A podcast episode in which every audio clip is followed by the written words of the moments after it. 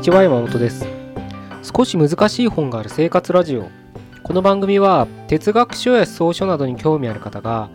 私も読んでみようかなと思うきっかけを提供する番組です。それでは第51回目です。よろしくお願いします。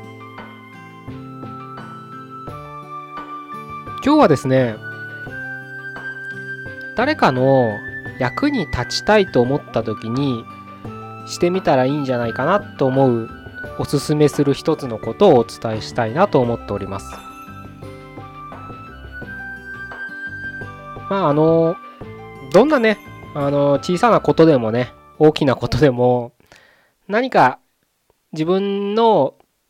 まあ、存在をかけてってそこまでね大きなことを考えなくてもいいいいですけど何かね人の役に立ちたいなって思う気持ちってあると思うんですよね。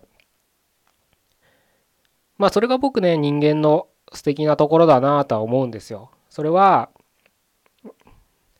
何て言うか、まあ、本質的と言っていいのか、まあ、自分ごとで考えてって言ったらいいのか人を観察してって言ったらいいのかちょっといろいろ言葉どういった言葉をうん選んだらいいか迷うとこなんですけど人ってまあ嫌な言い方に聞こえるかもしれないですけど結局自分が一番可愛いっていう生き物だと思うんですよ。うん、ごめんなさい。だと思うってちょっと言い切ることは僕はちょっと正直できないんですけど、ただやっぱりどこまで行ったって、どういう考えをしたって、自分のごと、まあ、主観って言葉でもいいですけど、やっぱりそこから出ることはできないですよね。その意味で言うと、やっぱり何に、何、どんなことを考えようと、やっぱりまず出発点は自分っていうのがねある気がするんですよ。今のところね。僕の今の考えの中では。そういった時にやっぱりうん例えばね平和の世の中の平和な世の中の方が絶対いいわけじゃないですか。ね不幸な世の中よりは。でもその前提としてやっぱり自分が平和じゃなきゃいけないっいけないというか平和な方がいいなと思うからこそ世界は平和な方がいいんじゃないかというまあ順序と言ったらいいのかな。まあ順序じゃなくてもね同時でもいいんですけどやっぱりそういったね自分ごとっていうのがやっぱり前提としてある気がするんですよ。それをね考えるとやっぱり人間ってどこまで行ったって究極的には自分がまずは中心としてあるんじゃないかっていうのがね今回の話の出発点としてちょっと理解していただきたいことなんですけどまあもう正直ねあの本当正直なこと言っちゃえばじゃあ自分って何だみたいな話とかもねいろいろ考えられるじゃないですか。じゃあ本質とか本性っていうのは何だって言われた時に果たして自分なんてものがこの世に存在するのかなんてどんどんどんどんちょっと迷宮入りしてしまうねあの話にもなってしまうんでちょっと今回はバツッとねあの自分ってものが出発点っていうふうにちょっと区切ってしまいますけれどまあそこをちょっとねあのご理解いただいて今日の話はちょっと進めていただきあ進めてみようかと思うんですけれどそういったね自分ごとが出発の中でもやっぱり一人で生きてるわけじゃないですから小さい範囲でもいいからね例えばそれは自分の親に対してとか自分の子に対して自分の奥さんだったり旦那さんに対して友達に対して同僚に対してって本当に小さい範囲でもいいので何か人の役に立ちたいなって思うことっていうのはあると思うんですね。そういう時にまずはこれをしたらいいんじゃないっていうのが今日僕がお話ししたい内容なんですよ。で、まあ先にじゃあ何をしたらいいんですかっていう話をあの先に言ってしまいますけれど僕は相手の話を聞くってことが一番その人のためになると思ってます。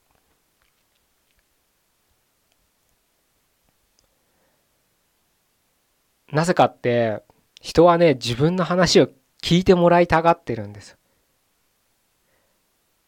結局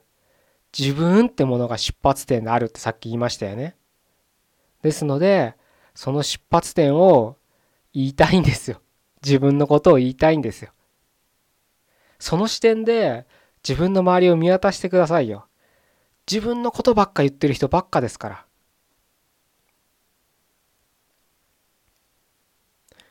みんな自分のことばっか話してるんですよ。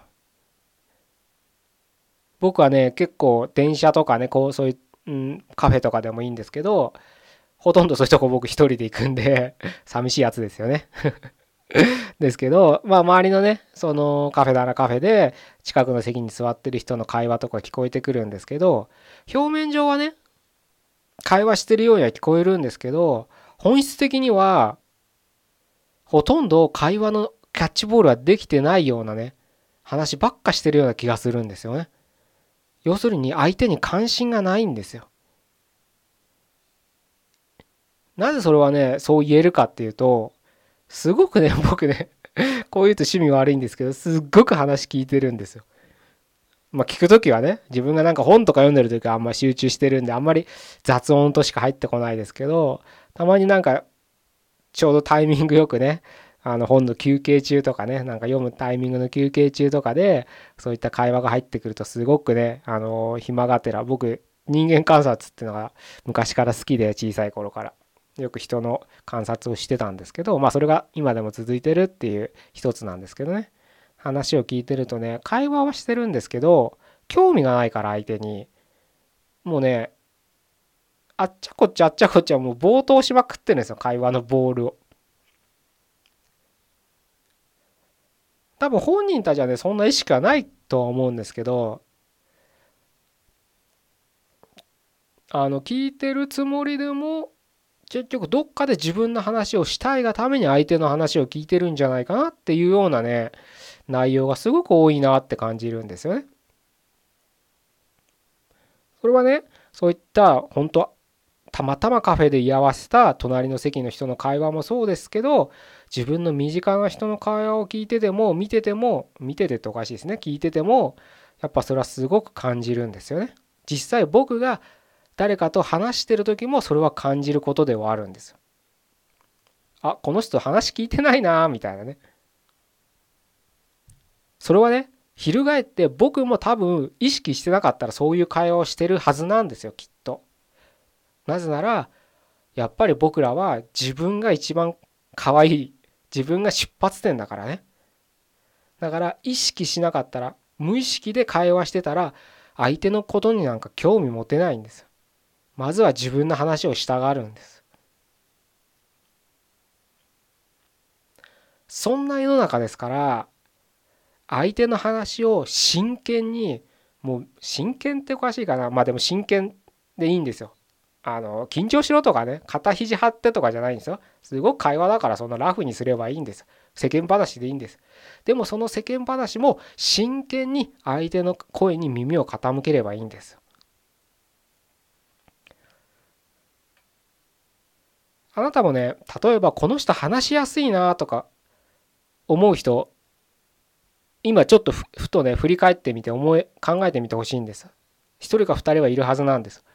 そういう人って絶対聞き上手ですからでそういう時に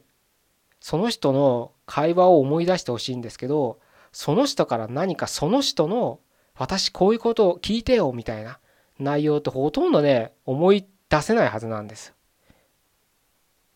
なぜならその人はこっち側の話をすごく聞いてくれてるから。こういうね今あのイメージしてもらってもいいんですけど例えば10会話があったらそのうち9は私の話聞いて聞いてみたいな人が話しててあのコミュニケーションがうまいというかねあの相手の話を聞いてあげるっていう受け身の受け身というかね人は1みたいなね全体的な会話量はそのぐらいでしょっていうふうに感じる人もいるかもしれないですけど逆もあるんですよ。私のこと聞いて聞いてって人は言葉数では1しか言ってなくてもでちゃんと相手に興味を持って聞いてあげるって人が実は会話だけを見たら9全体の9喋ってるかもしれないけどそれでもその喋ってるかもしれないけど相手の話に耳を傾けようとしてるって姿勢があるんです。例えばなんか緊張してしまうなんか目上の人とか自分が尊敬する人とかと話した時って緊張するから何喋っていいか分かんないはずなんですよ。で特にそんなに会話にね会話がそんなに得意じゃない人ってそういう人と対面であってもう何話していいか分かんないからもじもじしちゃって相手の話を聞くだけっていうことが往々にしてあると思うんですけれどでもその会話が非常に自分の記憶に残るすごい素晴らしい体験になってるはずなんですけどそれはひとえに相手がこちらに聞く姿勢を持ってるからなんです。偉そうに自分のことだけこうすればいいんだああすればいいんだよここがダメなんだよなんて言ってよく自称コンサルタントみたいな人と会話僕はしたことないですけど多分そういう人って向こうの意見をただ押し押し付けてくるだけなんです。でこれをやればいいんですよつってやらなかったらあなたが成功できませんねみたいなこと言われてはい100万円とか言って100万円取られて終わるんですよ。でも本当のあの人の話を聞く人は話し言葉が発言が多くても相手に興味関心をを持ってるからその発言の中にもなんとか相手のその悩みだったり解決しなきゃいけないことだったりを導くって言ったらいいのかなそういったことをずっとその会話の中に頭を働かせて対話をしているはずなんです。だからその相手こっち側ですよね僕ら側としては言葉が発言する数が少なくてもなぜかその人の言葉が聞いてくれてるって感覚があって自分のお腹の中にスッと入ってくるんですよね。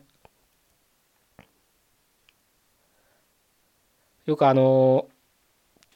ちょっと誰だか忘れましたがあのユダヤの昔の古代ユダヤの人でユダヤ思想の誰かっていうかユダヤ思想ので伝わってるようなあのカバラとかそっちの話だった気がするんですけどよく言いますよね。あの、賢者は人の話を聞き、愚者は自分の話をするみたいなね、言葉がずっと残っていると思うんですけど、まさにその通りなんです。ふとね、自分がね、すごく順調に会話してる時とか、思い浮かべてくださいよ。ベラベラベラベラ喋ってる時ですよ。そういう時って、相手には全く興味を示してない。プラス、何か自分に自信がない時とかうん自信がない時って言ったらいいのかな？まあ間違ってるかもしれないみたいな時はやっぱり無駄に口数が多くなってるはずなんです。僕もね営業マンとして営業何年やったんだろうな？5年近くやったのかな？でやっぱり自社の製品をこうやってセールスするわけじゃないですか。そういう時になかなかその要件が合わなくてでもこの案件取りたいなみたいな時ってでお客さんからこういうなんか質問とかされてそれに真正面から答えたらあの罰ってつくからなんかねいろいろとあれこれ言うんですよ。ちょっと話をずらしたりとかこれはダメだけどこっちならいいですよみたいななんかね言い訳みたいなことをガバガバ言うんですよ。ガバガバって表現おかしいですけどそういった案件はね大抵落とすんですよね。それはお客さんだって自分の要件が100%叶う製品があるなんて思ってないんです。だからダメならダメでいいんですよそれは。でもじゃあなぜそういう質問をしたのかとかねそっちの話をなぜその要件が必要なんですかっていう姿勢をまず見せるなるほどみたいな話を聞くとそしたらお客さんとしてはあこの営業マンはちゃんと話を理解しようとしてるなこっちの要望を理解しようとしてるなって印象は向こうに残るんで。なのでその要件がたとえ叶えられなくてもこの営業マンだったらっていう今度は人に対してのあの印象が強くなってまあ製品としてはここはちょっと満たさないけどまあこれ絶対条件じゃないしみたいな道もあるかもしれないんです。それは人にやっぱり相手に興味関心を持って聞いたっていう結果ですよね。なんで僕は営業をやってた時にねあんま自分で営業やりたいなんて言ったことは一度もないんですけど営業マンとしてねあのやりたいなんて言ったことはまあ同じこと言いますけどないんですけれどただそういった営業を経験した時にもうお客さんとね毎日のように会ってて新僕は本当新規開拓がメインでやってたんで新規のお客さんに会うたびにいろんなことを言われてもうダメな商品もいっぱいありましたからそういった時にどうしたらね勝率上げられるだろうみたいなことを考えた時にもうガラッと方向を変えたんです。もう自社のいいいいとこばっか行ったってそんなのカタログとかホームページ見れば出てるわけだからそお客さん多分ねもうそういうのある程度知ってるんですよ。でしかもまあで競合他社なんてどんな業界にでもあって似たり寄ったりの商品ばっかなんですからあとは何が決め手かって言ったら結局お客さんの要望をどう満たせるかっていうところに行き着くんですよね。そしたらもうまずお客さんの話聞かなかったらスタートライン立てないじゃないですか。それをかんそれを考えた時に自社の製品なんてもう適当に適当じゃおかしいけどもう数分もうお客さんも忙しいですからね。数分でまとめてお伝えしてもう資料とかあるんだからそれで概要だけお伝えしてあとはなぜこういった機能が欲しいんですか？こういった製品をお探しなんですか？どういった業務で使うんですか？みたいなどんどんどんどんお客さんのヒアリングしていった方がいいんじゃないかっていうところに気づいてそういう営業をし始めてからちょっとずつちょっとずつ売れるようになったのかなって実感はあり、ま、あるんですよね。まあ、これは僕の営業マンをやってた時の経験で言えることなんですけどね。まあそれを大きなね、うん、普遍的な言葉で言えばさっき言った賢者は人の話を聞き愚者は自分の話をするっていうことになるのかなというふうに思っております。なのでねもしその誰かの役に立ちたいなとか思うんであれば本当に身近な人でもいい。家帰ってきて「いや今日会社でこんなことあって本当嫌だよ」みたいなことを愚痴を言うんじゃなくて奥さん旦那さんの今日あったことを聞いてあげる。今日何やった？へえそうなんだって。